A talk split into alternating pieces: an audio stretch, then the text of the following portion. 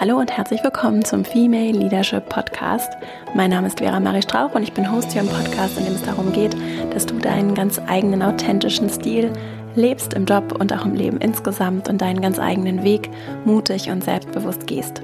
In der heutigen Folge habe ich einen Interviewgast zu Besuch, Ellie Oldenburg. Ellie ist selbstständige Coach und arbeitet in einem Teilzeit-Jobsharing-Modell bei Google. Sie verwirklicht neben ihrem Corporate Job viele Projekte und ist Mutter eines Sohnes. Und wir haben uns darüber unterhalten, wie sie diese sehr besondere, sehr vielfältige Karriere gefunden hat und wie sie auch ihren Alltag organisiert in diesem On-the-Job Special. Heute geht es darum, wie Ihr Alltag aussieht, wie auch Jobsharing im Alltag funktioniert, was äh, für Arbeitgeber auch gut funktioniert. Wir haben uns darüber auch unterhalten, wie finde ich denn so meine Erfüllung, wie finde ich auch in meine Rolle als Mutter, wie finde ich vielleicht auch in meine Rolle als Mutter in einer traditionellen Organisation, auch wenn ich erfolgsorientiert bin und dann auf einmal vielleicht auch damit konfrontiert bin, mich selbst eher auf ein Abstellgleis gestellt zu sehen und äh, was, was ich tun kann wenn sich das vielleicht nicht so gut anfühlt, auch für meinen Selbstwert. Und Ellie hat viele praktische Tipps geteilt und es ist eine wirklich sehr schöne, ausführliche äh, Folge rund um das Thema Erfüllung und Selbstwert und Achtsamkeit, Mindful Leadership geworden. Und ich wünsche dir ganz viel Freude damit. Wenn du Ergänzungen, Fragen, Kommentare, vielleicht auch anderer Meinung bist und diese hast, dann melde dich sehr gerne bei Instagram unter dem Post zu dieser Folge Vera Marie Strauch. Dort findest du mich und verbinde dich auch so sehr gerne mit mir dort. Außerdem bist du ganz herzlich eingeladen, Teil des Female Leadership Letters zu werden, des Newsletters, den ich einmal in der Woche verschicke, für den du dich gratis auf meiner Website verastrauch.com anmelden kannst. Du findest den Link auch in den Show Notes und ich freue mich sehr, wenn du auch Lust hast, dabei zu sein. Jetzt wünsche ich dir ganz viel Freude mit dieser Folge und dann legen wir gleich mal los. Heute zu Gast im Podcast ist Ellie Oldenburg. Ellie ist Coach, Mutter eines Sohnes, Sidepreneur und Manager bei Google. Als Mutter bekommt sie mit viel Leichtigkeit ihre Leidenschaften unter einen Hut, arbeitet in einem Jobsharing-Modell und coacht Menschen dabei, auch mit so viel Leichtigkeit verschiedene Themen zu vereinbaren. Und ich freue mich sehr, dass sie heute hier im Podcast zu Gast ist. Herzlich willkommen im Podcast, liebe Ellie. Hallo und danke für die Einladung. Schön, dass du da bist. Magst du zum Start dich einmal vorstellen. Wer ist Elli? Was ist so dein Werdegang und was hast du unterwegs gelernt? Ja, mein Name ist Elli. Ich bin ein Kind Griechenlands und ein Kind Deutschlands. Bin mhm. in Griechenland geboren und hier aufgewachsen in München. Und per se trage ich also zwei Herzen in meiner Brust. Ich habe mich etwas durch die Schule gequält und nach dem Abi habe ich ein duales Studium gemacht, ähnlich wie du, in dem ich sehr viel auch im Ausland gearbeitet habe, in Asien und in UK, was mir einen äh, deutlich höheren Horizont gleich mal gegeben hat nach dem behüteten Aufwachsen in München. War dann in einem kleineren Unternehmen in der Schweiz, habe danach auch eine Auszeit äh, bei einem Straßenkinderprojekt in Peru gemacht äh, für sechs Monate war dann, äh, habe ich mich drei Jahre durch die, in einem Finanzunternehmen in Frankfurt durchgebissen im Marketing. Da auch vor allem viel Politik, interne mhm. Politik gelernt und bin vor sieben Jahren genau hier nach Hamburg gekommen zu Google und äh, ja, habe da im Marketing gearbeitet, im Vertrieb, uh, mittlerweile in der Beratung. Ja, und heute habe ich weiterhin zwei Herzen in meiner Brust. Einmal arbeite ich in Teilzeit im Corporate Job, drei mhm. Tage die Woche und das im Jobsharing eben. Mhm. Und dann arbeite ich in Teilzeit äh, selbstständig mit I Choose. Das ist mein äh, Sidepreneurship oder Slash Career auf Englisch gesagt, also eben nebentätig selbstständig, in der ich mich verwirkliche und auch äh, Welt verwirkliche und das eben anders als im Corporate-Umfeld über drei Wege. Salonkultur als Impulsgeber und als Coach was heißt das konkret? Ähm, Salonkultur, da habe ich ein Format entwickelt, das ich den Morgensalon nenne. Und da morgens zu einer untypischen äh, Tageszeit, aber einer sehr unterschätzten Tageszeit ähm, einlade, tatsächlich zu einem, einer einem Salon einlade mit Impulsgebern zu verschiedenen Themen, die ich als äh, menschlich oder gesellschaftlich relevant finde, wo man einfach bei einem schönen Frühstück an langer Tafel ins Gespräch zu diesen Themen kommt. Und das sind mhm. wirklich ganz unterschiedliche Themen und gelebten Dialog und Co-Kreation und wirklich ganz viele Aha-Momente und Handlungsimpulse, die daraus entstehen. Das ist ein mhm. ganz, ganz Schön. schönes Format. Das findet nur hier in Hamburg statt? Im Moment ja. Ich bin tatsächlich gerade in Berlin in Planung, obwohl Berlin natürlich ein sehr gesättigter Markt für solche Events sind. Ja. Aber da wurde ich angefragt und im Moment in Hamburg und das tut auch äh, mal ganz gut, sich nicht gleich auf Expansionskurs ja, zu begeben. Ja. Das ist eigentlich ganz schön, dass mal hier. Wir sind jetzt im dritten Jahr und macht echt große Freude. Ja. Coaching ist, denke ich, ähm, selbsterklärend. Ja. Äh, und ja, so Impulsgeber und Engagement, darunter bündel, bündel ich vieles. Das sind so Gespräche wie mit dir, Interviews ähm, oder Vorträge, Workshops, vor allem um die Themen New Work und Mindful Leadership im weitesten Sinne. Und die berühren natürlich auch viele andere Themen. Darunter bündel ich aber auch zum Teil ehrenamtliche Arbeit, äh, Themen, die mich bewegen wie Bildung. Ich bin in der Elterninitiative zur Gründung einer weiterführenden Schule. Mhm. Ich gehe ab und zu in ein Altersheim, weil mich einfach dieser, ähm, ja, dieser Bereich sehr interessiert, weil wir den als junge Leute tendenziell ausblenden. Ja, ähm, ja, ich habe lange ein Flüchtlingsprojekt äh, betreut. Also einfach ähm, so die ein Fenster aufmachen, mal ein bisschen weiter die Welt zu verstehen auch. Ja, wie, wie kriegst du das alles so zeitlich organisiert, wenn ich da gleich mal so einhaken darf? Ja, ich mache das ja nicht alles gleichzeitig. Also tatsächlich, äh, dass ich äh, drei auf drei Tage meinen Corporate-Job reduziert habe, das äh, war für dieses Konstrukt war das ganz gesund. Ähm, ja. Dadurch habe ich natürlich ähm, zwei Tage in Anführungsstrichen gewonnen, die ich eben in dieser Nebentätigkeit ausfülle. Und natürlich als Mama auch. Das Mama steht ja irgendwie über allem und man ist ja auch noch Partnerin und Freundin und hat auch noch Hobbys und so. Also ja, also ich hat, habe viele Rollen inne und wie ich es schaffe, ich, vielleicht habe ich ein gewisses Naturtalent zur Organisation und auch zur Selbstdisziplin, sagen, in der Zeit konzentriere ich mich wirklich auf diese Arbeit und dann auf diese Arbeit. Mir hilft persönlich, äh, dass ich jetzt seit Jahren betreibe, auch eine gewisse Achtsamkeitspraxis bei mhm. diesen Themen, die genau mir eben erlauben, auch eine Präsenz zu schärfen in gewissen Momenten. Wie und sieht die aus? Ach du, ganz unterschiedlich. Also Achtsamkeit ist ja, ich, ich, persönlich mittlerweile möchte das eigentlich von Meditation und äh, Yoga und so trennen, aber natürlich sind das ganz wichtige Hebel, ähm, sei es jetzt eine körperliche Betätigung wie Yoga, die einfach zu meinem Hobby auch geworden ist. Meditieren tun wir tatsächlich jeden Morgen. Das sind manchmal nur ein paar Sekunden gefühlt mit einem Kleinkind, ja.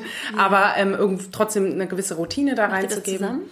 Ja, wir machen mhm. das zusammen mit äh, meinem Partner oder wenn einer von uns früher weg muss, dann halt ähm, alleine manchmal, wenn es zu früh ist, macht es halt nicht und dann nimmt man drei tiefe Atemzüge auf dem Fahrrad und also es geht ja da um Bewusstsein irgendwie zu schärfen und der Kleine stravenzelt so um uns rum. Aber er, man merkt mittlerweile, dass er merkt, das ist eine Einkehrzeit. Also er ist jetzt nicht mega laut, er holt sich dann ein Buch und setzt sich dazu oder so. Also ja, und manchmal, wenn er Tantrums hat, natürlich nicht, aber mhm. irgendwie haben wir das so zur Routine gemacht und haben da auch nicht locker gelassen, ja. weil das auch um ihm zu zeigen, das ist auch unsere Zeit ist. Also da so ein bisschen ja. Abgrenzung vielleicht auch zu haben. Ja, ja Routine ist da ein wichtiger Punkt. Ja. Also gerade so auch für die Achtsamkeitspraxis. Ja, genau. Das, äh, damit man halt, das ist ja nur ein Hack, also so eine Routine, damit man sich selber austrickst zu sagen, okay, ich, ich wirklich, ich diszipliniere mich, das da und da zu machen. Und wenn es eben nur eine kurze Zeit ist, aber damit trainiere ich ja auch ja. meine eigenen Muster oder entgegen meiner eigenen Muster zu sagen, ich habe dafür keine Zeit. Ja. Ja. Um, ähm, genau. Aber Achtsamkeit, so im weitesten Sinne auch wirklich mal zu spüren, bin ich wirklich präsent mit jemandem im Gespräch? Ja. Äh, oder auch eine Arbeit, und das kann ja auch eine Excel-Arbeit sein. Also das widme ich mich einer Arbeit auch wirklich? Ja. Widme ich mich meinem Sohn auch wirklich an einer Stelle so? Und da ist dann, ich sage, Qualität äh, vor Quantität. Das ist natürlich die Downside äh, dieses Konstrukts. Das ist aber die Downside von allen Menschen, die voll arbeiten und Kinder haben, mhm. die natürlich dann sagen, okay, eigentlich könnte ich auch 24 Stunden mit meinen Kindern verbringen. In Klammern könnte ich nicht. Also da, das wäre nicht gesund für uns alle, glaube ich. Aber natürlich könnte man immer mehr mit seinen Kindern verbringen und der Teufel sitzt auch immer auf der Schulter.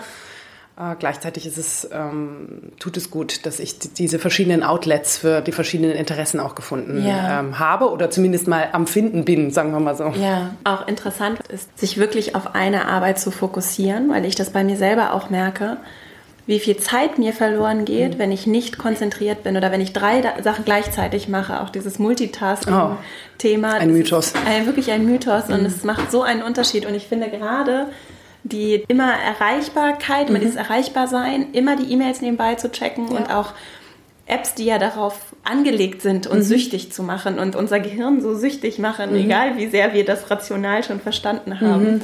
Und wie leicht dieser Griff zum Telefon ist. Für mich war zum Beispiel ein Hack, der sehr hilft, mhm. dass ich mir diese Push-Notifications abgestellt habe. Ah, sehr gut. Die, weil das wirklich, es triggert mich, es zieht mich rein und alleine zu sehen, da ist gerade eine Mail angekommen, Sehr führt gut. dazu, dass ich das Gefühl habe, ich muss jetzt sofort antworten, da wenigstens mal kurz gucken, was es ist. Und das reißt mich raus und führt dazu, dass ich viel Zeit zusätzlich. Sehr gut, brauche. nehme ich mir gleich mit. Also in der Tat, äh, Digital Wellness hat sogar äh, Google als ähm, äh, Company-wide OKR äh, sich auf die Fahne geschrieben, weil es eben, man kann es einfach auch übertreiben. Ich merke, dass es auch immer wieder Disziplin ist. Und die sind ja auch darauf ausgelegt, äh, uns äh, rauszuholen und, sage ich mal, dann in den Feed zu gehen ja, es gehört Disziplin dazu und mit dem Wort Disziplin ist natürlich auch gleich was Unbequemes verbunden, was mhm. Anstrengendes verbunden. Es ist ja auch anstrengend. Ja. Und deswegen lässt man sich, glaube ich, auch eher hinreißen. Und ja. genau da ist auch die, wo sich die Katze in den Schwanz beißt, glaube ja. ich, warum es halt dann, ja gut, ist doch wurscht, dann mache ich es halt so und widme mich dann wieder der Arbeit und irgendwie geht es schon. Und auch das löst aber natürlich eine, einen Stress und eine Rastlosigkeit innerlich ja. aus. Weil man das Gefühl hat, ah, wie kann ich jetzt allem gerecht werden? Ja, und wir werden eben zum Produkt. Ne? Also wir mhm. sind das Produkt, mit dem andere Unternehmen dann auch Geld verdienen. Unsere Aufmerksamkeit ist Teil des Produkts. Absolut. Und die ist so wertvoll. Das ist die wertvollste Ressource, die wir haben. Und ich finde es vor allen Dingen interessant mhm. auch, wenn dann andere Menschen ins Spiel kommen, die auch ein Stück, die von uns abhängig sind, mhm. ne, die wir in diese Welt gebracht mhm. haben und die auch unsere, was du gerade gesagt hast, unsere ungeteilte Aufmerksamkeit verdienen dann auch. Ne? Und vielleicht nicht immer. Nicht, genau, genau. Also, aber diese bewussten Momente auch zu haben. Ne? Ja, absolut. Und ähm, was du sagst mit dem Thema Aufmerksamkeit, äh, wir sprechen ja viel so vom Time-Management und so. Eigentlich ist es mehr ein Aufmerksamkeitsmanagement, weil ich ja. finde, du hast recht. Äh, die noch geringere Ressource, die wir haben, ist Aufmerksamkeit. Ja. Zeit haben wir alle irgendwie gleich, aber wie aufmerksam bin ich eigentlich? Und das ist wie eine Art Währung. Ah. to pay attention auf Englisch. Ich ja. zahle Aufmerksamkeit. Also es ist wirklich eine Art Währung. Ja. Und ähm, wie schaffe ich es da, meine Aufmerksamkeit zu, zu lenken, zu steuern und auch so zu moderieren, dass sie in meinem Sinne ist und dieses mein Sinn ist ja nicht nur egoistisch, meine ich das, sondern in meinem Sinne auch, wie stelle ich mir eigentlich auch die Welt vor, wie man miteinander umgeht und so weiter mhm. und äh, wie, wie dosiere ich die also. Und das hört sich jetzt in der Theorie wirklich äh, schön an. Ähm, das klappt in der Praxis, ich sage 50-50 bei mir, aber immerhin, ich bin mir dessen bewusst und versuche dann auch wirklich wenn ich mit meinem Sohn Bus fahre, wie es gestern passiert ist, und der Mama, du musst sehen, du musst sehen, der würde gar nicht mitbekommen, dass ich am Handy hänge. Und dann muss ich mich dann auch zwingen. Und eben, das ist dann auch unbequem sagen, ich leg's jetzt weg. Ich brauch, mich braucht gerade niemand um 18.30 Uhr am Donnerstagabend, ähm, außer mein Sohn, der mir draußen was zeigen will. Ja. Und da muss ich mich quasi zwingen. Und dann, wenn ich mich aber gezwungen habe, dann geht es auch ganz schnell wieder was für ein Luxusproblem. Also ich meine, ja. das ist ja verrückt eigentlich, dass wir darüber sprechen müssen. Ja. Aber trotzdem ist es so ein Alltagsthema, das wir halt so alle haben. Ja. Und äh, dann freue ich mich doch äh, darüber, wenn ich mit ihm alles draußen angeschaut habe. Und, ja. und es gibt dir vor allen Dingen, und das finde ich interessant, es gibt dir die Möglichkeit, all das zu tun, was du tust. Und ich finde das schon beeindruckend, diese verschiedenen Themen du sagst, sie laufen nicht alle zeitgleich, aber trotzdem, mhm. es sind Dinge, denen du deine Aufmerksamkeit schenkst und ja auch mit einer Intention ganz Total. bewusst das mhm. tust. Und das ist, glaube ich, was, was, was dann leicht in den Hintergrund gerät. Mhm.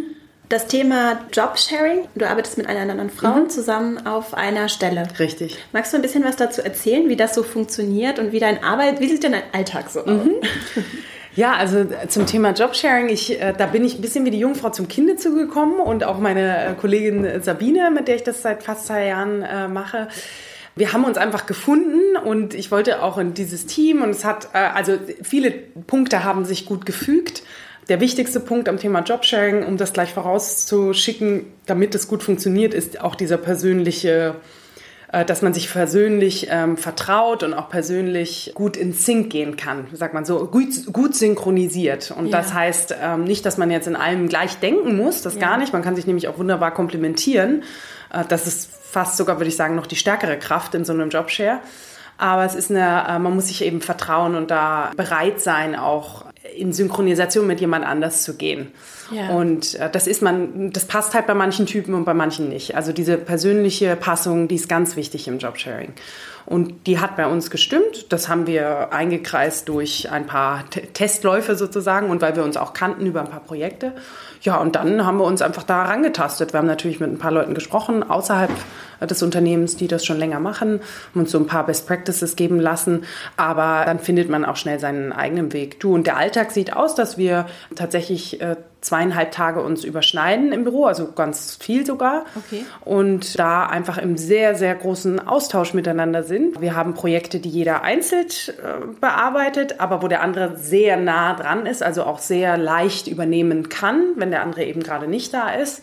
Äh, und wir haben tatsächlich, das sind dann größere Projekte und größere Aufgaben, die wir gemeinsam auch äh, stemmen mhm. und da wie eine Person quasi auftreten. Ja. Ja, das klappt ganz gut und kann ich äh, wirklich jedem empfehlen. Das ist ja nur eine Form des flexiblen Arbeiten. Also es ist auch so ein gerne genommenes Buzzword, was gerade vorausgeschickt mhm. wird. Am Ende ist es ja eine Teilzeitarbeit und eine weitere Teilzeitarbeit, die zusammengeführt werden. Ja.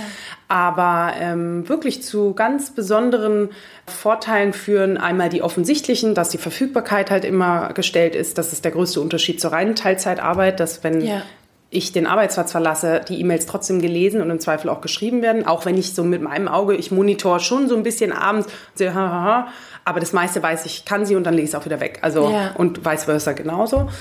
Das ist das Offensichtliche und was natürlich auch für ein Unternehmen sehr wichtig sein kann. Aber auch Argumente wie, dass man äh, wirklich so ein agiles Arbeiten wirklich auch lebt. Weil natürlich, mhm. wenn du, wenn eine Person zu zwei wird, in Anführungsstrichen, und, und man auch ja gelernte Muster auch im Job hat, und ich habe das schon immer so gemacht, mhm. und ich äh, möchte das jetzt aber so äh, formulieren, und ich finde, wir sollten das so machen, sind natürlich äh, zwei Menschen haben äh, ja, da sind einfach mehr Ideen plötzlich im Raum. Ja. Und heißt aber auch, dass man äh, ein bisschen mehr gechallenged wird. Auf der anderen Seite eben auch ganz toll daran wachsen kann. Und was ja. heißt es wirklich? Fluid, fluid Communication, also wirklich offen und transparent zu kommunizieren, weil sonst, sonst läuft mein Job nämlich auch nicht gut, weil mein Job ja unser Job ist. Ja. Insofern, äh, das sind, sind ganz schöne äh, äh Elemente, die sich daraus entwickelt haben. Bin ganz glücklich, dass ich das so ähm, leben kann und und wie kommuniziert ihr? Habt ihr, also weil ich stelle mir das mhm. sehr anspruchsvoll vor. Ich meine, jetzt habt ihr auch tatsächlich zweieinhalb Tage zusammen. Das mhm. ist ja leichter, wenn man sich gegenüber sitzt, als mhm. wenn du jetzt gehst und sie kommt ins Büro. Ohne dass ihr euch gesehen habt? Also das, das würde ich jetzt nie empfehlen und kann ich mir gar nicht vorstellen, dass es so ganz also äh, eine gewisse Überlappung braucht es schon. Oder ich würde es daran festmachen, umso operativer der Job ist, umso mehr geht das, dass man sich weniger sieht, umso ja. strategischer er wird, umso wichtiger ist, ist dieses Gedankenspiel auch wirklich auch zu teilen, damit damit so eine Synchronisation stattfinden kann. Okay. Wenn die Schritte operativ und ganz klar sind, äh, dann ist es, glaube ich, einfacher zu sagen, okay, äh, wir haben eine Stunde, ich sage dir schnell, welchen Handgriff du jetzt machst, sage ich jetzt mal, und dann geht es weiter. Ja. Ist jetzt eine Hypothese. Ja. Wie funktioniert die Kommunikation für euch? Nutzt ihr da Tools? Habt ihr irgendwie Best Practices, wie ihr das reibungslos gestaltet? Also der wichtigste Best Practice ist, glaube ich, eben diese ganz liquide Kommunikation untereinander. Wir haben natürlich ähm, einen hohen Austauschfaktor yeah. äh, zwischen uns. Gerade wenn man in manchen Projekten als eine Person auftritt, dann muss man yeah. ja quasi das Gehirn teilen. Also, yeah. dass man auch versteht, okay, und selbst in Situationen, wenn, äh, wenn man sich nie, mal nicht einig ist, das passiert ja, passiert ja unter Kollegen auch, und dann zu sagen, okay, dann möchte ich muss deine Kommunikation verstehen, weil ich hatte es mir ja eigentlich anders gedacht, aber okay, wir einigen uns darauf, aber dann muss ich verstehen, wie du es meinst. Ja. Und, und dann über, lernt man auch Überzeugungskraft zu leisten, mhm. ähm, ohne dass man sich gleich an den Manager verkaufen muss. Das ist auch noch ein schöner Nebeneffekt. Und man hat halt so einen Sparingspartner, wo man keine Agenda eigentlich hat. Ja. Weil mit Kollegen hat man manchmal, eine, nicht immer, aber manchmal eine Agenda. Ne? Und ja. beim Manager sowieso. Du musst dich verkaufen. Mhm. mhm. Äh, es ist leider so. Ähm, und ein Freund, du willst ja auch nicht deinen Manager zum Freund haben. Also mhm. und so hast du plötzlich jemand auf äh, wirklich auf, auf wirklicher Augenhöhe, der als, ähm, er ist abhängig von dir und du bist abhängig von ihm, also der Jobsharing-Partner. Und ähm, ja, dadurch ist diese liquide Kommunikation, das ist das Wichtigste. Sprich, wir tauschen uns viel aus. Wir, äh, ja, wir schreiben, es ist relativ klar, welche E-Mails, sage ich mal, sie beantwortet, weil eher in ihrem eher in ihrem Bereich und eher in meinem Bereich. Und äh, manchmal machen wir eben Dinge auch zusammen. Also mhm. beantwortet das die Frage? Ja, ja. Also es ist ein, ein Randtasten. Und es gibt auch, äh, wir haben mittlerweile mehrere Jobsharing-Partner. Es gibt ein anderes Paar bei uns, die tatsächlich überall und immer als Eins auftreten. Mhm.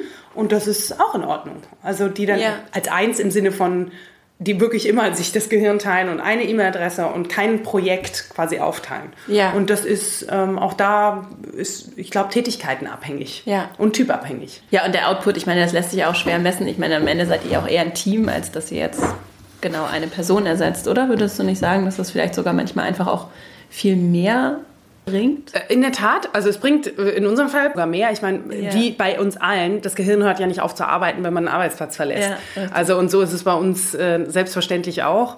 Und selbst wenn wir uns mal zum Kaffee treffen, was man nicht muss, äh, an einem Samstag bespricht man natürlich auch schnell, ah, hm, hast du, ich habe noch mal darüber nachgedacht, da, da, da, da. Ich finde, es ist auf jeden Fall äh, mehr. Unsere Ergebnisse zeigen es auch, sonst würden wir das nicht seit zwei Jahren äh, machen. Ja. Und ihr habt, seid einfach zum Arbeitgeber gegangen und habt gesagt, so, wir haben hier die Idee, wir würden das beide gerne machen. Wir, wir sind zum Arbeitgeber hingegangen und haben den Vorschlag gemacht, ähm, haben äh, schon einen kleinen Pitch daraus gemacht und gesagt, wir können uns das so vorstellen. Also operativ könnte es so ein Alltag aussehen. Wir sehen, dass das äh, die Ergebnisse so und so beeinflussen könnte. Mm, das, äh, was Arbeitgeber beim Punkt Jobsharing berücksichtigen sollten, mhm. ist definitiv dieses erstmal eine Offenheit dafür zu haben. Ja auch wenn es in keinem System abbildbar ist im ersten Schritt, auch mhm. wenn es nicht so vorgesehen ist in den Systemen und in den HR-Linien, mhm. dass ein Jobshare erstmal dafür offen zu sein. Man kann ja auch mal eine Testphase etablieren. Ja, ja. ja also da, das würde ich den Arbeitgeber auf jeden Fall raten. Ähm, und tatsächlich auch, äh, wenn das Thema unterstützt werden soll, auch ein Forum dafür zu haben. Und da geht es wirklich ja eher ums gesamte Flexibility und Flexibility beeinflusst Diversity auch in, äh, in Unternehmen.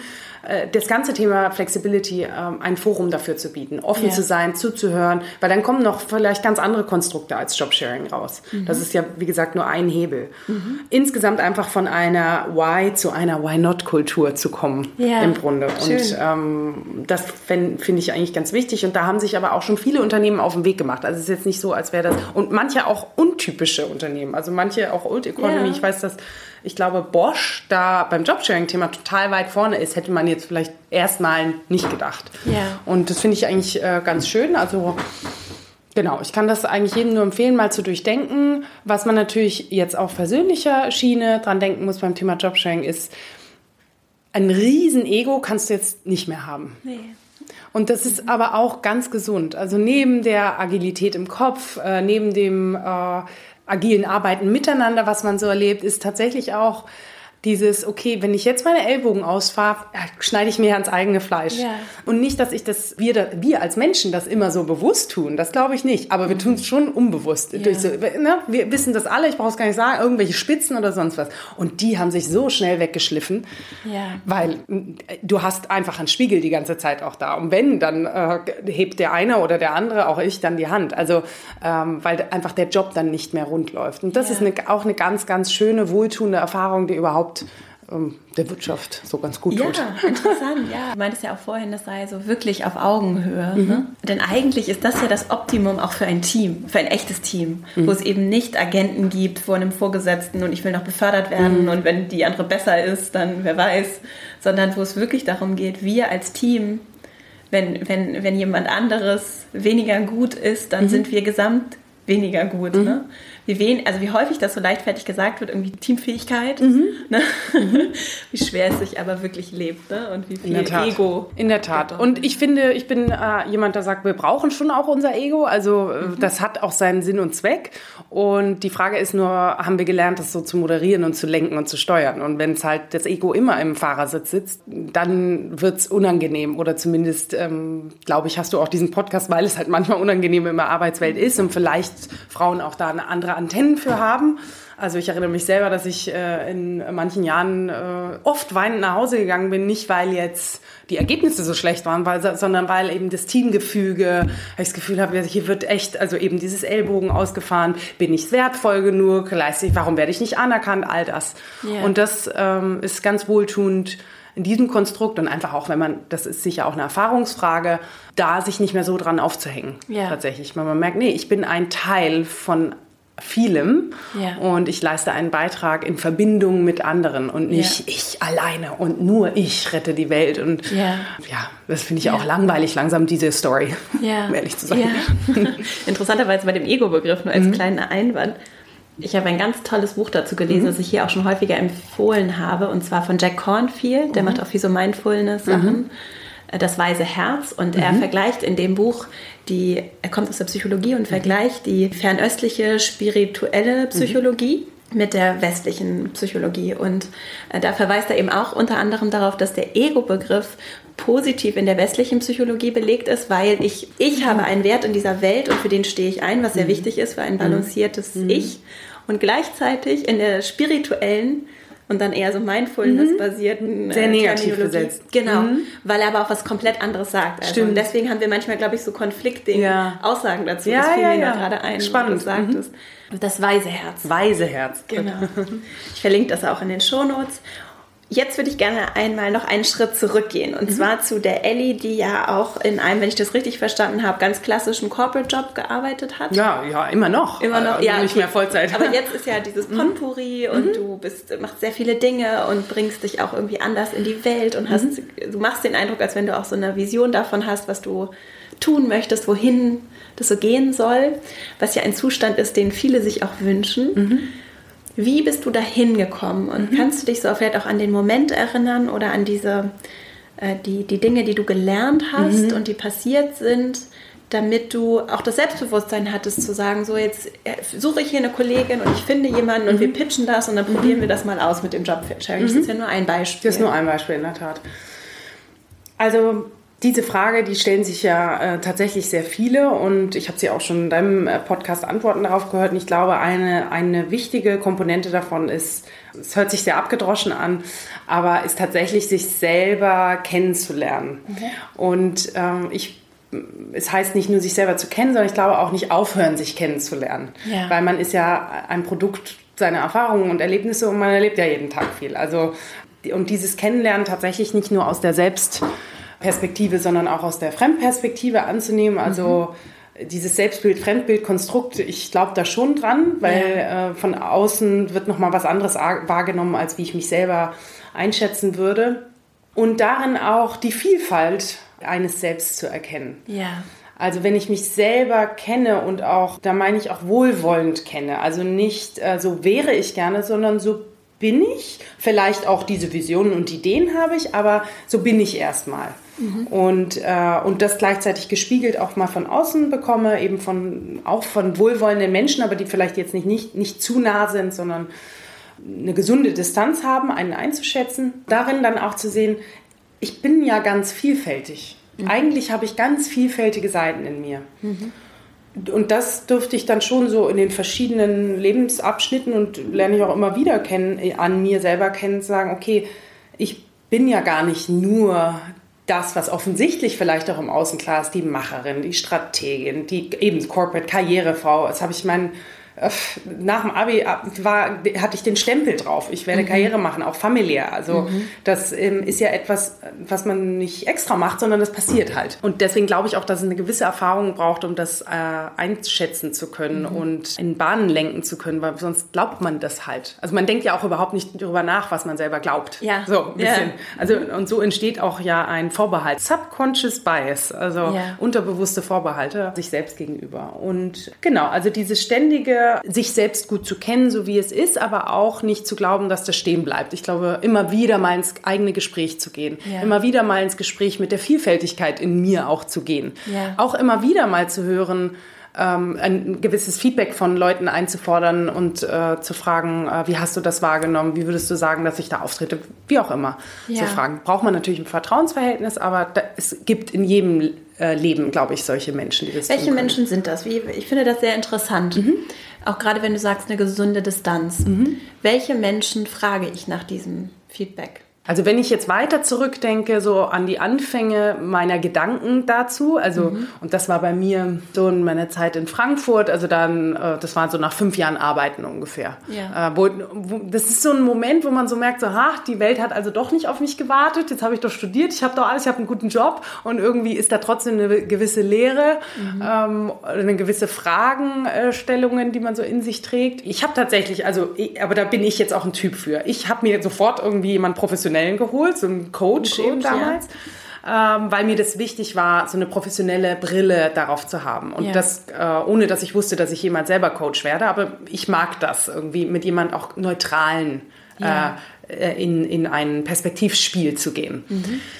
Ähm, und ich habe tatsächlich damals, habe ich näherstehende Menschen gefragt, mhm. äh, weil da habe ich mich vielleicht auch noch nicht getraut, irgendwie einen Chef oder so zu fragen. Und heute, und wie ich schon sagte, mache ich das durchaus auch immer wieder, äh, ja, werfe ich in Anführungsstrichen das Netzwerk an äh, der wohlwollenden Menschen und frage da wirklich äh, ganz offenherzig auch Menschen, die, die mir eben nicht zu nahe stehen, die vielleicht Geschäftspartner sind, mit denen man aber trotzdem eine enge Beziehung hat. Also mhm. wo man weiß, da ist ein gewisses Vertrauensniveau da die man dann fragen kann, du, was hältst du von, könntest du mir mal ein Feedback geben, auf wie ich da und da darstelle, was ich so für dich ausstrahle und so weiter. Siehst, welche Persönlichkeitsaspekte spürst du eigentlich in mir in einem, in einem Meeting? Bitte nicht nur aufs Positive, also gib mir einfach mal offenes Feedback, so dass ich mal hören kann, wie als Sounding Board. Mhm. Genau, ich glaube, so leite ich das auch immer ein. Ich wollte dich mal fragen zum Thema, dürfte ich dich mal als Sounding Board nehmen für, die, für das eigene Wachstum? Ich mache da immer mal wieder ein Check-in bei mir selber und jetzt würde ich gerne ein Fremdbild äh, bekommen und ja, frage ich so Menschen Menschen, also die ja.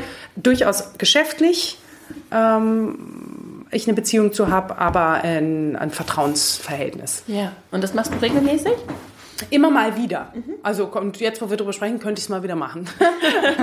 aber äh, immer mal wieder und äh, ja, man kommt mittlerweile, muss ich fairerweise sagen, ne, du bist ja am Coaching, man kriegt ja auch Rückfeedback. Ich halt, habe immer mal wieder so Interviews und Gespräche und halt kleine Vorträge und Workshops. Da, da äh, ist schon immer mal wieder so eine, ein Rückfluss da, ja. Äh, dass man nicht mehr so viel proaktiv danach fragen muss. Gleichzeitig habe ich aber meine Antenne auch dafür geschärft, mhm. auch wirklich auch Feedback zu hören ja. und zu gucken, aha, jetzt bist du wieder genau, also jetzt wieder die alte Leier quasi oder ähm, gibt dir jemand Feedback, Mensch, das war total die Ellie, die ähm, achtsam ist, die eine Tiefe hat, die ruhiger ist. Da, ne, was, was, da wird das auch zurückgespielt. Und dann ist auch interessant zu, ähm, zu vergleichen, in welchen Situationen kam eigentlich was hoch. Was in mir habe ich aktiviert, ja. um was anderes auszustrahlen, habe ich mir vorher vielleicht bewusst auch vorgenommen, wie ich wo wirken möchte. Mhm. Äh, genau, das ist ganz interessant. Insofern, also ich habe Antenne geschärft, auch ein Fremdbild aufzunehmen und zu hören und zuzuhören. Dann eben dieses ständige Selbst kennenlernen. Also das wäre alles so rund ums Thema Selbst. Ich würde dem noch hinzugeben, äh, das Thema Welt auch kennenzulernen. Mhm. Also wenn man nur um sich selbst kreist, kann das äh, schnell autistische Züge annehmen, würde ich sagen. Also dass man eben auch nur in der Selbstoptimierung und nur ich und nur ich bin im Zentrum von allem. Und ähm, mein, äh, die Vielfalt eben in mir hat zumindest mir gesagt, dass ich mich halt auch für andere Dinge, die neben ja. Job und Mutter und, äh, sage ich mal, ein schönes Zuhause haben, äh, so ja. äh, sind. Und das meine ich so ein bisschen mit Welt kennenlernen, also da auch das schwingt auch mit, ähm, wie wünsche ich mir eigentlich die Welt? Schaue ich auch in Bereiche rein, die nicht eben jetzt in meinem Fall Corporate, Coaching, Yoga, äh, yeah. Mutter sind, sondern schaue ich in andere Bereiche rein. Dann entwickelt sich schnell daraus die Frage, welchen Beitrag will ich eigentlich leisten? Kann ich einen Beitrag leisten? Manchmal macht es einen verrückt, weil man merkt, oh, ich kann überhaupt nicht überall einen Beitrag leisten. Natürlich, man ist ja nur eine Person, aber manchmal eröffnet es auch Battlefields sozusagen, wo man dann merkt, so, ich, da, ich, muss mich, ich muss mich damit auseinandersetzen, wo man richtig wie so eine Art Calling ähm, spürt. Das finde ich ganz schön, weil das Match die Vielfalt in mir, um die Vielfalt in der Welt zu sehen, zu sehen, Mensch, da sind doch mehr Schnittstellen, als man denkt. Ja, ich finde das sehr interessant, die Vielfalt auch in der Welt zu sehen. Also wenn ich zurückgucke auf meinen, auf meinen Weg, und ich war ja auch in so einem Corporate-Job genau. und auch sehr erfolgsorientiert. Bin ich auch immer noch. Ja. Ne? Also, äh, ja. Für mich ist die Erfolgsdefinition heute eine andere mhm. als damals und ich habe sie auch angefangen, anders zu hinterfragen und für mich klarer auch zu definieren und nicht nur blind Erwartungshaltungen, die von außen kommen und dieses Bild bestätigen. Mhm. ist sehr interessant, was du gerade erzählt mhm. hast. Ich finde mich da sehr wieder. Und wenn ich zurückgucke in diese Zeit, dann war da für mich innerlich kein Raum, um rauszugucken in die mhm. Welt, weil ich so darauf fokussiert war, dass ich auch gefühlt nicht die Luft hatte, neben mhm. dem bisschen Privatleben und der vielen Arbeit, die mir auch Spaß gemacht hat. Ja. Die ist ja auch erfüllend. Ne? Absolut. Ne? Und da ist Bestätigung und es macht Spaß. Aber sie ist halt einseitig erfüllend. Sie ist einseitig. Mhm was kann jeder für sich da tun, um da so ein bisschen rauszukommen? Also wenn da jetzt jemand zuhört und sagt, ich weiß mhm. doch gar nicht, wie es, doch ich muss nun mal von morgens um sieben aus dem Haus und abends um 19 Uhr, wenn ich dann, kann ich mich nicht noch um die Welt kümmern. Mhm. Was kann ich da tun? Ich glaube, es gibt einen Unterschied. Um die Welt kümmern, das meine ich auch gar nicht, mhm. sondern eher weitsichtig und weitherzig, wenn man das sagen kann, offenherzig äh, durch die Welt zu gehen und einfach auch das, äh, die, das Spektrum meines Scheinwerfers, mit dem ich durch die Welt gehe und eben nicht nur den Job habe oder eine Mut Mutter sein habe, ja. einfach zu erweitern. Ja. Das kann ja auch sein, ich, ich möchte mir mal wirklich was zu einem gänzlich anderen Thema durchlesen. Und damit meine ich nicht die, äh, die schrecklichen News, die wir in Gänzen haben, sondern ich möchte mal wirklich ein Thema verstehen. Und sei es jetzt Windkraft oder also irgend, mal was ganz anderes, mich mit anderen Themen auseinandersetzen. Zu mir ist so dieses Thema äh, Altenpflege gekommen. Ja. Ich bin über etwas gestolpert, einen Artikel, da dachte ich, das geht ja gar nicht ich, was? Wie sind die Zustände? Habe ich noch ein bisschen gelesen und dann bin ich einfach irgendwo hingegangen, habe gesagt, also könnte ich, äh, Sie haben doch sicher Bedarf, dass ich mal ein bisschen vorlese oder so. Ja. Und dann, das mache ich jetzt seit ein paar Jahren ab und zu und es ist ganz, ganz bereichert. Es ist kein Mittel zum Zweck dabei. Ich weiß, dass ich herzlich wenig Beitrag damit leiste, weil, äh, really, es ist ja wirklich ein Tropfen auf dem heißen Stein. Und doch, die Ladies, die ich besuche, freuen sich jedes Mal und ich gehe ganz, ganz demütig dem Leben gegenüber, den Menschen, die da arbeiten, die Menschen, die da leben, dem Alter gegenüber, dem Älterwerden gegenüber da weg. Ja. In Klammern noch, ich habe hier in Hamburg keine Familie, auch keine Älteren, dadurch als mein Sohn auch nicht dem ausgesetzt. Also ja. und ich auch nicht, des älteren Leben. Man ist ja nur so ja. in, in Youngsters unterwegs und vielleicht ein paar ältere Chefs sozusagen, aber nicht wirklich. Äh, und das ist ein riesen Gesellschaftsbereich.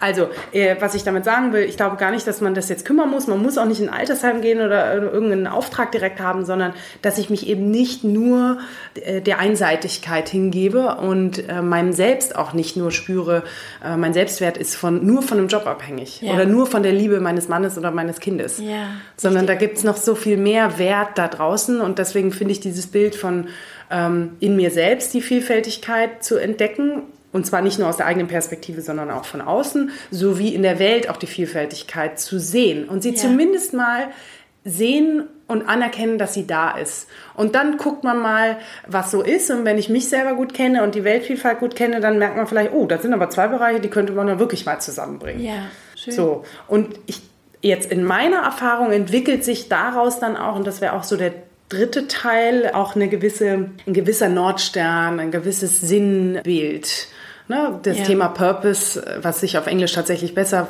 äh, beschreibt, finde ich, als auf Deutsch. Welche Werte, womit will ich mich identifizieren? Und da kann der Job eben auch eine Rolle spielen, aber eben nicht nur. Die vielleicht zu einer inneren Weite mehr führen. Du ja. hast gerade von diesem engen inneren Zustand gesprochen. Mhm. Und wenn ich manchmal über die Welt nachdenke oder auch wenn ich höre und wahrnehme, wie darüber gesprochen wird, auch in den Medien, ist es ja, fühlt sich die Welt ja so eng an und so so, ja, eng, mir fällt jetzt kein besseres äh, Wort ein. Und wenn ich der Welt mit der gleichen inneren Enge begegne, ist so für mich das äh, Bild geworden, dann kann ich ja vielleicht auch gar nicht die, die Welt dadurch aufmachen. Und mhm. ähm, deswegen mit diesem Nordstern, mit einem gewissen äh, Sinnauftrag im Leben entsteht für mich zumindest schon eine Weite auch ja. innerlich. Und jetzt in meinem ganz, ganz persönlichen Fall ist eben die Vielfaltigkeit für mich wichtig. Das ist ein Wert tatsächlich geworden, für den ich auch einstehe und auch dann dadurch eine relativ mutige Entscheidung getroffen habe, aber wirklich relativ mutig, bitte.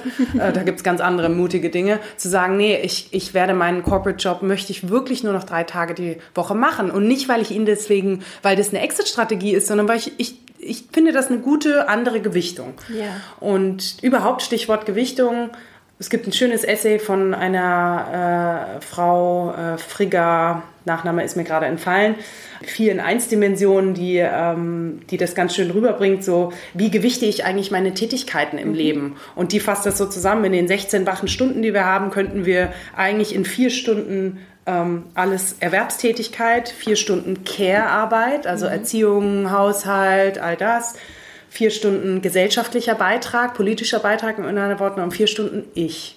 Mhm.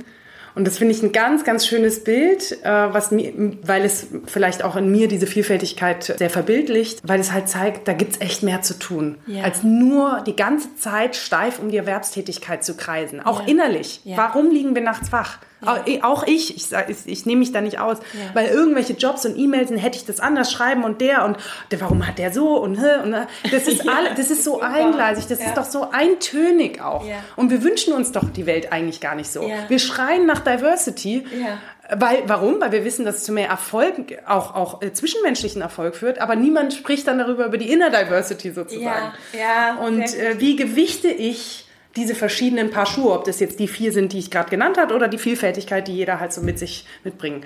Und äh, ja, die Gewichtung äh, dieser und die einfach zu erkennen, die zu gewichten, wie man sie möchte und dann halt auch im Außen in die Aktion dafür zu treten, ist ein Prozess, würde ich sagen. Schön. Und trotzdem ja. ist Erkenntnis sicher der erste Schritt. 4 zu 1 Dimension, ich verlinke das in, auf jeden Fall in den mhm. Show Notes. Für diejenigen, die jetzt zuhören und vielleicht sagen, ja, wenn ich, ich weiß aber einfach nicht, was mein Nordstern ist. Und ich weiß es überhaupt nicht. Ich, was für mich sehr funktioniert mhm. hat, ist genau auch ins Handeln zu kommen und einfach mal mhm. Sachen zu machen ja.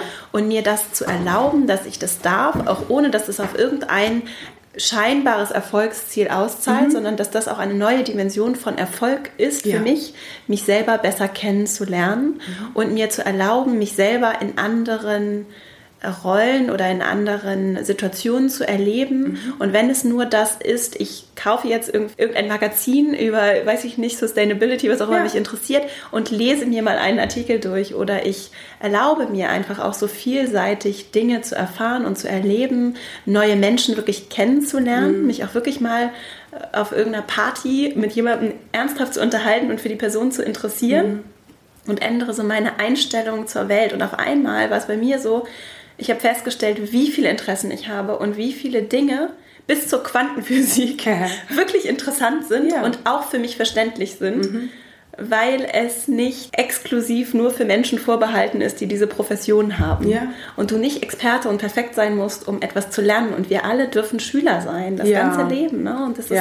Und das ist so eine schöne Reise, die ich wirklich jedem empfehlen kann. Um diese innere, und ich finde diese innere Vielfältigkeit wirklich sehr schön. Ich frage mich, ob das alle Menschen haben. Ich kann mich damit total identifizieren.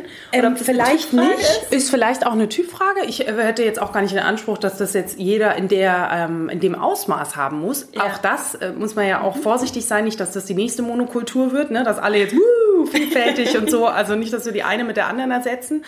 Ist vielleicht auch ein Zeichen einer gewissen Rastlosigkeit. Ne? Also man kann ja, es hat immer zwei äh, Blätter mhm. und trotzdem äh, glaube ich schon, dass äh, viele Menschen einfach mehr haben als nur die reine äh, die Definition und auch Identifikation mit dem Thema äh, Job. Ja. Und dass da eben diese Enge vielleicht mit einer gewissen anderen Weite begegnet werden kann, die insgesamt wohliger und auch ausbalancierter innerlich macht wo dann gar nicht mehr der Drang so danach da ist. Ja. Und auch wenn dann mal ein schlechtes Ergebnis oder so im Job passiert, wo ich mit einer ganz anderen, jetzt kommen so Stichworte wie Resilienz rein, wie ähm, wie auch, okay, danke, war eine Erfahrung. Ich ja. nehme wirklich was mit, anstatt eben dieses nächtliche, scheiße, ich hätte es viel besser, ja. hätte ich doch damals und bla und bla. Sagen, okay, es ist jetzt, wie es ist. Ich habe was gelernt, ich nehme es mit. Vielen Dank für die Erfahrung. Weiter im Text. Ja. Also, ja. ja nicht, auch Aufmerksamkeit, ne? Auch oh, Aufmerksamkeit ja. und auch eben, und nicht nur die ganze Zeit um sich selbst und, oh, und hätte ich und das zu drehen, sondern sagen, es ist jetzt, wie es ist. Und ja.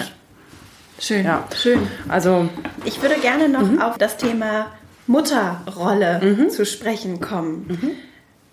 Du hast ja gerade deinen Karriereweg gezeigt, du hast auch gezeigt, wie du so für dich rausgefunden hast, wie du so erstmal welche Themen sind für dich relevant und wie kriegst du das dann auch tatsächlich das Selbstbewusstsein auch entwickelt mhm. hast, das dann auch proaktiv anzugehen und zu gestalten und dir dein Leben so klingt es zurechtzubauen, mhm. wie es eben auch deinen inneren Bedürfnissen gerecht wird. Mhm. Was ich immer wieder höre, ist, dass dass gerade diese Mutterrolle in Deutschland zum einen sehr interessant und zum Teil, glaube ich, auch unreflektiert, vielleicht etwas konservativ, noch sehr traditionell verstanden wird und dass es vielleicht auch zu einem Dilemma leicht fühlt bei Menschen, die eigentlich innerlich viel weiter sind und dann auf einmal zur Mutter werden. Mhm. So und äh, sich irgendwie in diesem Dilemma befinden und das für sich selber dann ja komplett neu erschaffen müssen. Das finde ich auch sehr, sehr spannend. Ich bin ja selber nicht Mutter. Mhm. Ich finde es so krass, es ist mega Für krass. insgesamt. Es ist mega krass, einfach nur.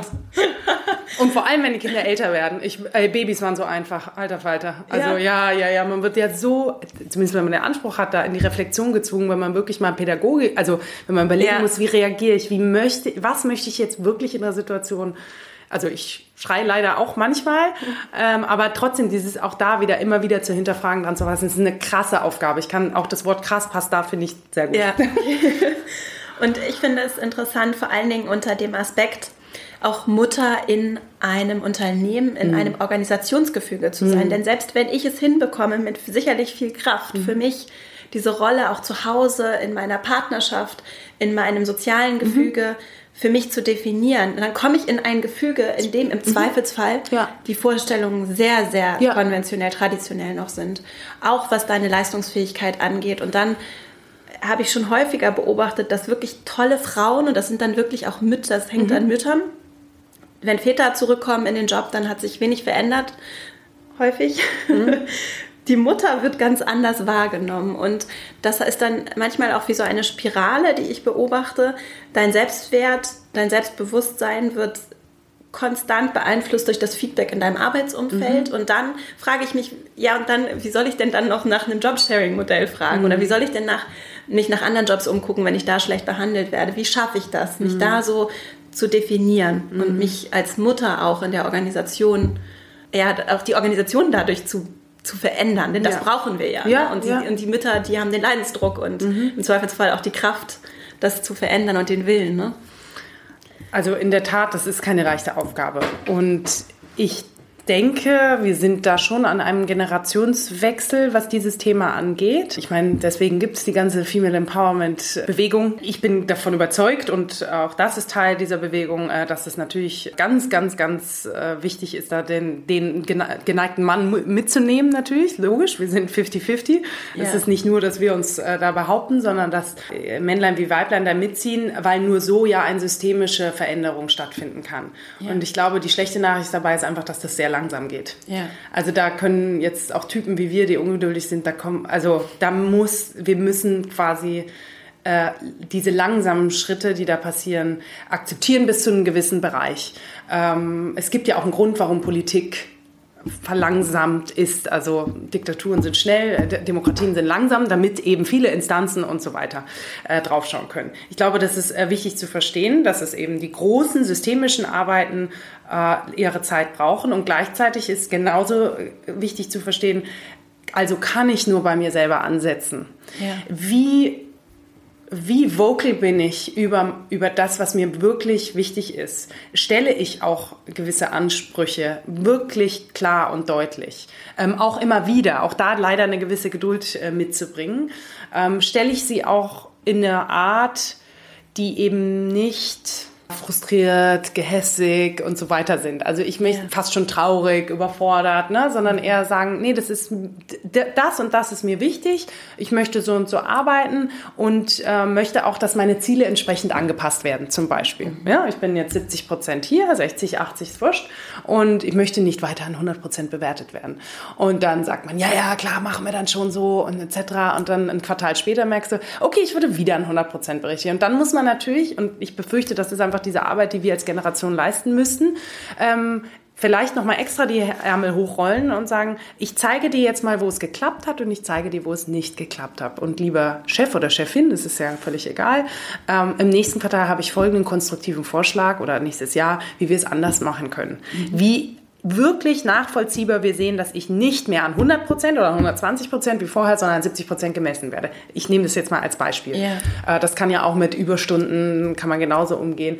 Da halt wirklich mutig und geradlinig für einzustehen und mhm. auch immer wieder und nicht müde zu werden und sich nicht davon nicht die Energie davon rauben zu lassen. Und gleichwohl weiß ich, dass es sich davon schnell die Energie rauben lässt. Ja. Ich möchte hier noch einen Hinweis geben, dass, der mir sehr wichtig ist, äh, was dieses Thema Vereinbarkeit von, und da stehen ja Mütter vor allem äh, drin, Vereinbarkeit von Familie und Karriere. Ich finde diesen Vereinbarkeitskult kein gesundes Phänomen. Ja. Ich glaube, wir reduzieren genau da eben unser Leben auf, auf eine Erwerbstätigkeit, auf den Job, corporate oder nicht, und auf diese Care-Arbeit. Ja. Und das ist eigentlich, zeigt eigentlich, wie wenig äh, wir auf die anderen Bereiche, wie auch immer wir sie nennen, und die, egal wie vielfältig oder nicht die anderen Bereiche im Leben sind, wie wenig ähm, wir darauf ähm, Acht geben. Weil wenn wir es darauf reduzieren, ist es nicht nur verdammt, es ist verdammt anstrengend. Mhm. Also ne, mhm. es, es gibt uns nur marginal mehr finanzielle Freiheit, mhm. weil ne, die, die ganze Kinderunterbringen, alles muss ja auch noch bezahlt werden. Aber es reduziert vor allem, glaube ich, unsere Fähigkeit, ähm, eine, eine Arbeit oder eine Tätigkeit oder einen Job ähm, als Genugtuung zu empfinden. Ja. Also weil ich eben in der einen Sache gestresst bin oder in der anderen Sache, anstatt ein schönes Abendessen nur abfüttere und schnell, äh, schnell bitte, geh mir aus dem, ne, geh, ich will dich jetzt nur noch geduscht ins Bett legen, damit ich meine Ruhe habe, damit ich nämlich mein äh, Projekt, was eigentlich total cool ist und hätte ich genug Zeit und Ruhe, mhm. ich finde es mega gut, aber eigentlich, ich habe dafür keine Zeit, also muss ich nachts äh, arbeiten und so. Ich renne von einer Erschöpfung eigentlich in die nächste und so raubt es mir auch die Fähigkeit, die einzelnen Tätigkeiten als Genugtuung, als irgendwo einen erfüllenden Beitrag für mich selber zu empfinden. Ja. Und ähm, deswegen ist in die Vereinbarkeitsthematik, insbesondere leider von Müttern, reduziert sich halt auf diese zwei Bausteine. Job und, Job und Mutter oder Care, Kind ja. und Care-Arbeit. Das finde ich gefährlich an der mhm. Sache daran, weil eigentlich ist es ja dann, okay, wir, eigentlich dreht sich alles nur um Company OKRs am Ende und nicht mhm. um Live OKRs. Also, nicht, äh, also ja, äh, um äh, Lebensziele, um Unternehmensziele Ziele. und nicht ja. um Lebensziele. Ja. Und deswegen auch hier jetzt den Full Circles am Anfang. Ich glaube, es ist äh, wichtig zu verstehen, dass es die strukturellen, systemischen Veränderungen leider lange brauchen. Mhm. Es, du drehst kein Unternehmen, weil ich jetzt ein Jobsharing habe, drehe ich nicht von links auf rechts. Mhm. Es ist aber trotzdem etwas, was in meiner Kraft stand, mhm. zu formulieren und zu fordern. Und hätte ich es nicht gleich bekommen, hätte wäre ich trotzdem dran geblieben und hätte vielleicht erstmal in Teilzeit gemacht und hätte äh, mir auch Leute angeschaut, eben in andere Unternehmen, mich mit Menschen wie dir unterhalten, die und höre, okay, welche Wege gibt es noch? Mhm. Also ich befürchte, da gehört ein bisschen Mut und dranbleiben äh, dazu, sowie einfach anerkennen, dass das eine Umbruchsphase ist. Und jeder, der sich dafür einsetzt, jeder, der seine Ansprüche äh, formuliert und zwar im Sinne eben nicht nur eines besseren Jobs, sondern eines besseren Leben, eines besseren Welt, dann auch vielleicht auch sogar, jetzt ganz utopisch gesprochen, eines besseren Wirtschaftssystems, mhm. äh, trägt einen Beitrag dazu. Ja, ja, ach. Gut, zwei Gedanken dazu muss ich kurz noch kurz loswerden, ja. auch wenn wir uns langsam dem Ende nähern. Zum einen der Punkt, zum Selbstbewusstsein oder Selbstwert trifft es ja eigentlich mehr, dass sich die Bestätigung, du hattest das vorhin auch schon gesagt, diese Bestätigung mhm. oder das, was mich erfüllt, was mir auch sagt, ich bin richtig und ja. ich bin gut, so wie ich bin. Und genug. Genug, genau. Nicht nur aus dem Job zu ziehen, weil da, glaube ich, dann häufig auch so ein Bruch entsteht. Ich war vorher die super Performerin, mhm. dann kriege ich ein Kind und auf mhm. einmal stehe ich auf dem Abstellgleis. Mhm. Und das kann das, also ich würde mir vorstellen, dass das ist ja für Selbstwertgefühl ja. ist das so ein, so ein krasser Bruch. Ist es. Und dann glaube ich, dann ist es leicht, dass der Shift dann direkt auf die Care-Arbeit kommt. Mhm. Dann, da kannst du aber auch nicht 100% leisten, weil du ja irgendwie dann noch den Halbtagsjob nebenbei hast, Kind mhm. aus der Kita mhm. holen mhm. und so viele Dinge und dann ja. ist irgendjemand krank und dann geht ja. das richtig los. Mhm. Und dann machst du das irgendwie auch nicht richtig. Und wo kommt dann der Selbstwert her? Auf mhm. einmal sehen dich vielleicht auch deine Freunde anders, du bist auf einmal die Mutter, die nicht mehr überall mit hinkommt. Und wie, wie wie gestaltest du dann dieses Bild für dich als Person auch? Das finde ich mhm. sehr, sehr spannend. Und, und wie, wie kriegen wir es hin, dass der Selbstwert eben dann vielleicht nur kurz leidet ja.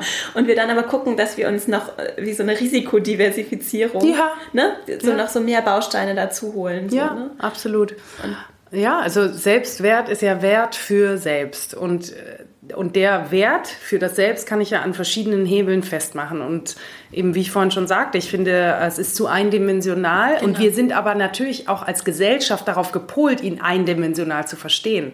In unserer Bildung, in unserer mhm. Ausbildung später, Studium, in unserem Konsumverhalten. Wir sind darauf gepolt, auf, sage ich mal, Leistung, schnelle Profitergebnisse, wenig nachhaltig und langfristig zu denken, sondern lieber eine schnelle Dopamin- oder äh, ja. Äh, Ziel Zielmaximierung als, als irgendwie nachhaltig langsam etwas formen lassen. Ja. Und nachdem wir darauf äh, gepolt sind, fällt es uns auch so schwer, einen anderen Wert für selbst aus einem anderen Bereich zu schöpfen. Und das ist, ich befürchte Übung und ich übe es jeden Tag und es fällt mir mal schwer und mal weniger schwer. Ähm, eben da vielleicht auch aus anderen Bereichen. Und deswegen ist mir zumindest die Vielfältigkeit auch so wichtig, mhm. zu spüren, wo ist noch Wert im Leben drin, wo ich dann mich drin spiegel, also wo das selbst äh, mitschwingt, wo ich selbst einen Beitrag leiste. Die Gefahr besteht ja auch darin, wenn ich es nicht, und das sieht, sehe ich auch an einigen Müttern, beim Job einfach zuzumachen, sagen, ja gut, dann ist es halt so. Ja. Und dann aber den gleichen, den gleichen Identifikationsdrang und auch Wertdrang in, in der Mutterrolle oder in der Ehe oder Beziehung zu finden. Das ist mhm. ja auch nicht gesund. Mhm. Also ich glaube, hier hilft das Bild nochmal, äh, helfen zwei Hebel. Einmal das Bild eben diese, du hast es Diversifizierung genannt, wir nennen es im Außen äh, Diversity und Inclusion mhm. und ähm, ich würde es im Innen genauso sehen. Ja. Was für Themen äh, gibt es noch, mit denen ich mich auseinandersetzen kann, wo ich einen Selbstwert spüre, einen Wert für selbst, wo ich einen Wert drin erkenne und erlebe. Ja. Und das kann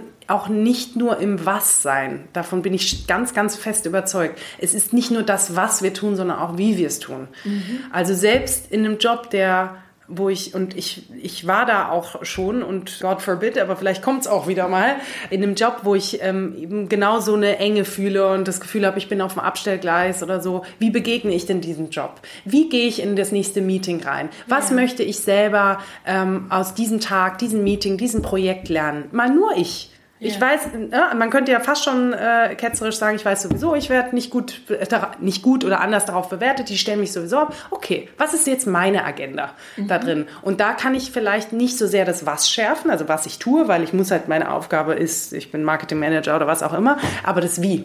Gehe ich mal anders an ein Projekt ran? Gehe ich anders in ein Meeting rein? Gehe ich anders in eine, in eine Vertragsverhandlung mit Partnern rein oder so? Ja. Wie, ge, wie, wie geht eigentlich Empathie? Ja. Wie, wie kann ich wertschätzend mit jemandem umgehen, der mir gerade ans Bein gepisst hat. Ja. Also echt ja, äh, ganz Ab. blöde eigentlich Sache und aber kriege ich es hin und dann äh, entsteht da sowas, wo man auch eine Lernkurve entsteht dadurch auch, wo ich dann auch eine Art von Selbstwirksamkeit spüre, weil eben ich anders wirke und merke, okay, es ist ja nicht nur das Was, mhm. es ist auch das Wie. Genau, also einmal diese diese die Diversität feststellen und Inclusiveness wäre ja auch was Innerliches. Mhm. Nur weil ich sie feststelle, bin ich noch nicht inclusive zu den verschiedenen Rollen in mir, zu den verschiedenen Teammitgliedern in mir. Und der zweite Punkt, denke ich, zumindest für mich hat eine Rolle gespielt, ist das Thema Achtsamkeit. Mhm. Wie achtsam gehe ich mit mir selber um? Und das hat tatsächlich auch was, kann, kann ich auch was aushalten, mal kurz innezuhalten und nicht zu reagieren. Ja. Muss ich auch sofort überhaupt reagieren? Ja. Kann ich anders reagieren? Und das hat auch was mit Wert zu tun. Äh, dieser innerliche, der innerliche Wert ohne einen äußeren, äußeren Input. Einfach ein Wert durch Ich bin. Und das ist äh, sau schwierig so und das ist in unserer Gesellschaft überhaupt nicht, äh, nicht mal, dass es nicht Frage ist, sondern es ist nicht existent. Ja.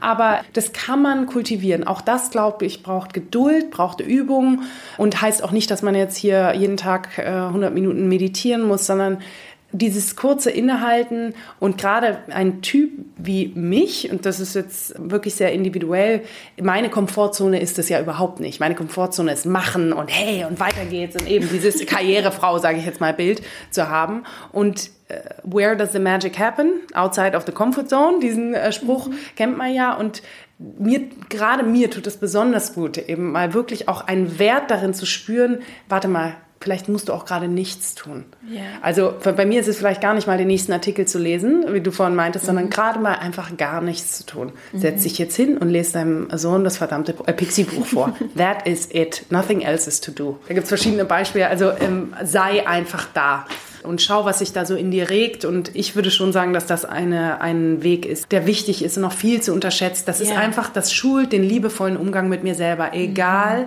was ist im Außen. Mhm. Das schult eine Haltung, auch als Mutter in einem verkrampften Umfeld zu sagen, okay, das ist nur ein Teil meiner Geschichte. Yeah. Ich bin noch so viel mehr und ich muss aber auch nicht jeden Tag äh, Gandhi sein. Deswegen soll ich gehe dahin, ich mache meinen Job gut und äh, das Leben wird mir auch einen Weg weiter zeigen. Also mhm. auch da sich nicht so zu verrückt zu machen. Diese, es gibt einem etwas mehr Ruhe. Ja. Und das wäre diese zwei Sachen, diese innere Diversity und Inclusion sozusagen und auch diese Übung, die Achtsamkeit, finde ich ganz wichtig.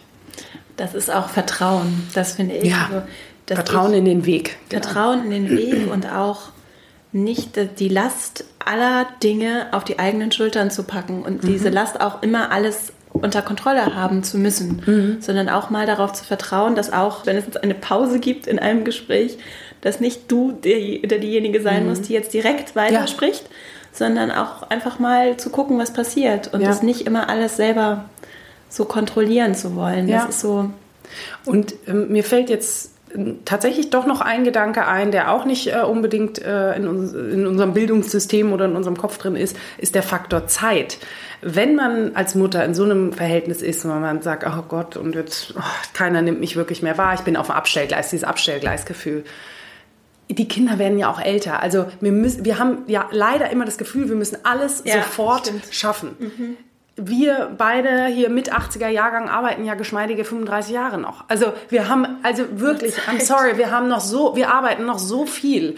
Mhm. Es ist ähm, ja auch nicht in Stein gemeißelt. Auch mein aktuelles Konstrukt ist nicht in Stein gemeißelt. Wir sind in einem, wir leben in einem freien Land, was äh, hoffentlich auch so bleibt. Und äh, äh, dann sollten wir auch lieber diese Freiheiten nutzen, aktiv, anstatt jetzt zu sagen, wenn ich das jetzt nicht sofort hinkriege und eigentlich hätte ich, ich hätte schon längst da auf der Stufe mhm. sein sollen, der wurde schon befördert, warum nicht? Da auch wieder dieses auch um sich selbst drehen, um mhm. immer wieder die gleichen Themen drehen, aber zu sagen, okay, ich mache das jetzt gut, aber ich habe ja hier auch noch ein Kind oder zwei oder drei oder eine Familie, eine Eltern-Care-Arbeit im weitesten Sinne. Ja. Und die, vielleicht sind die auch jetzt mal dran. Und auch da ist hier eine Verlinkung mit dem, was du sagst, Vertrauen.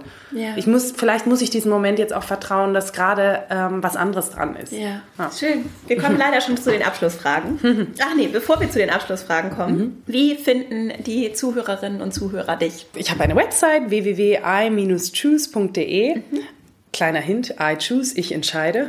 Also ich habe äh, nicht umsonst äh, mein kleines äh, Solopreneurship so genannt. Dort äh, drin sind immer die Termine für den neuesten äh, Morgensalon. Wir machen auch eine Tankstille, einen äh, Meditationsstammtisch einmal alle paar Monate hier in Hamburg und eben da sind auch verlinkt unsere Beiträge zu den verschiedensten Themen, die ich eben sagte. Und auch die Coachings.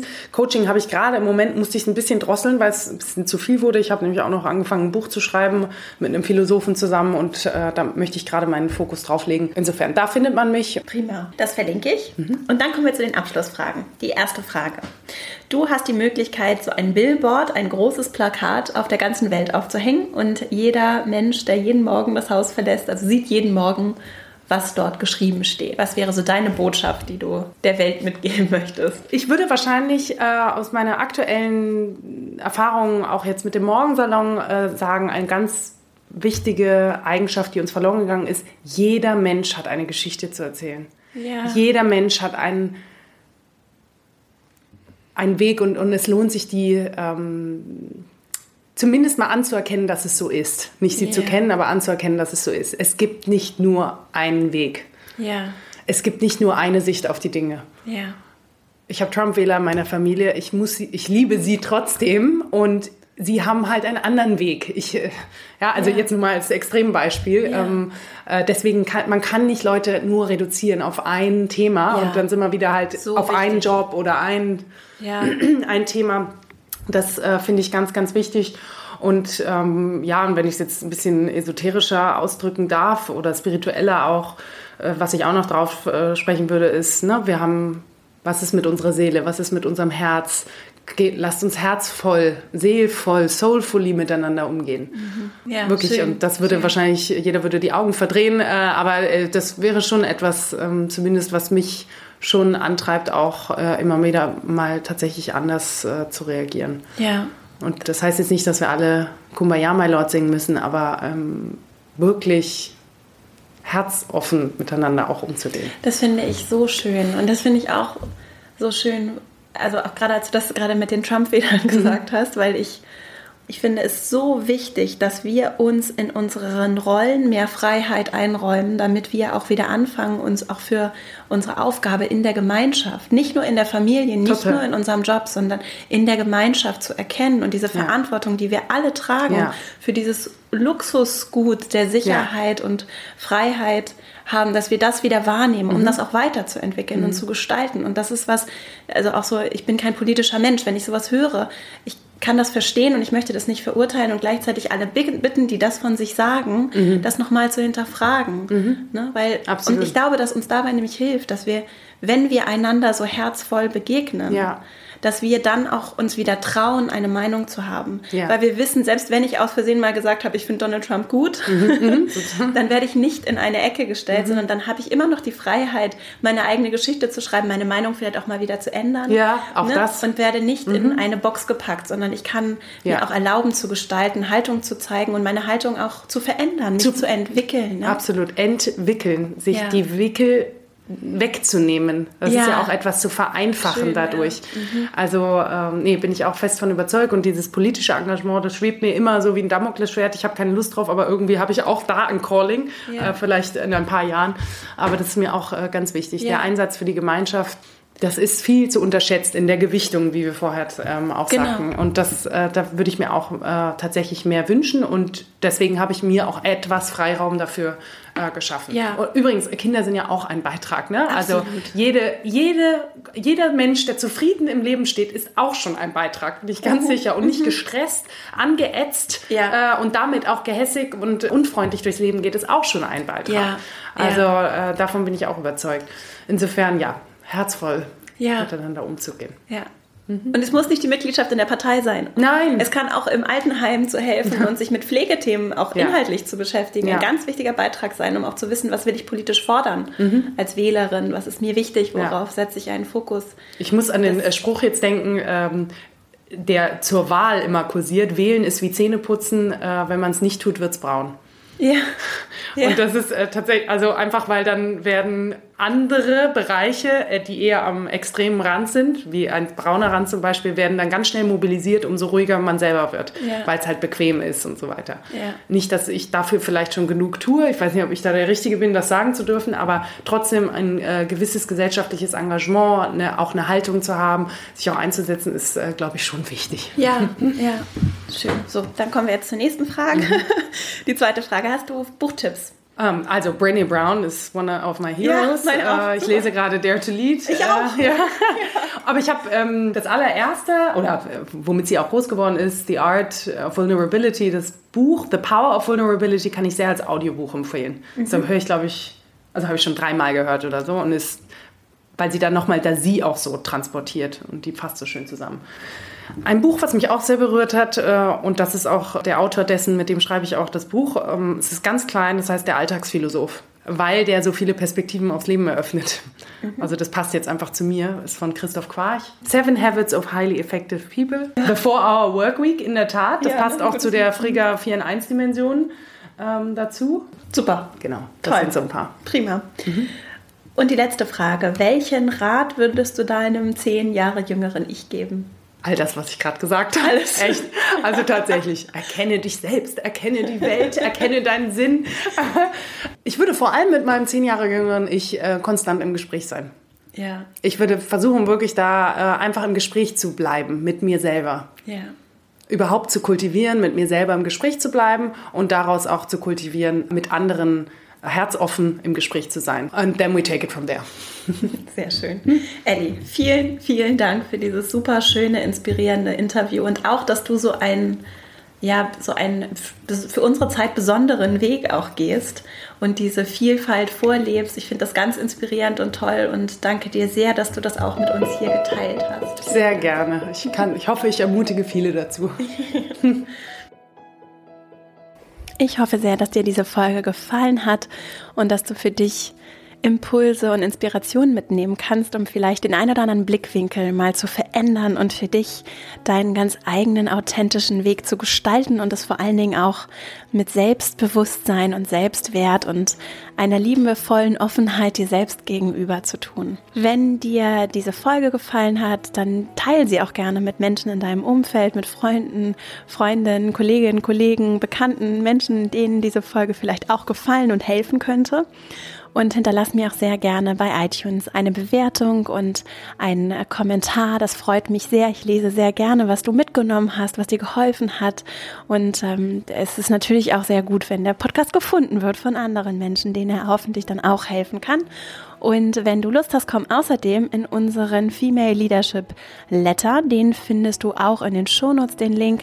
Auf meiner Website verastrauch.com kannst du dich ganz leicht dafür anmelden und dann erhältst du jeden Dienstag von mir eine E-Mail mit weiteren Impulsen und Tipps und Gedanken rund um die Themen auch hier im Podcast. Außerdem kannst du dich jetzt wieder auf die Warteliste des Female Leadership Programms setzen. Wir sind gerade im Durchlauf mit vielen tollen Frauen, arbeiten wir seit Anfang Januar in einem Vier-Wochen-Programm daran, dass du deinen ganz eigenen Stil im Job und natürlich auch im Leben lebst und ausfüllst und mutig und selbstbewusst deine Wege gehst. Und wenn du Lust hast und Interesse hast, setz dich unverbindlich auf die Warteliste und dann melde ich mich bei dir, wenn es Neuigkeiten gibt und vor allen Dingen, wenn wir dann wieder unsere Tore öffnen für den nächsten Programmstart im April, Mai diesen Jahres. Und wie gesagt, ich freue mich, wenn wir uns verbinden, auch gerne über Instagram, Vera Marie Strauch oder auch auf Xing und LinkedIn findest du mich und auf Facebook. Und ich freue mich, wenn wir uns vernetzen und in den Austausch treten und wünsche dir eine wunderschöne Woche und, und danke dir dafür, dass du mir hier deine Zeit geschenkt hast. Wünsche dir alles Liebe, deine Vera.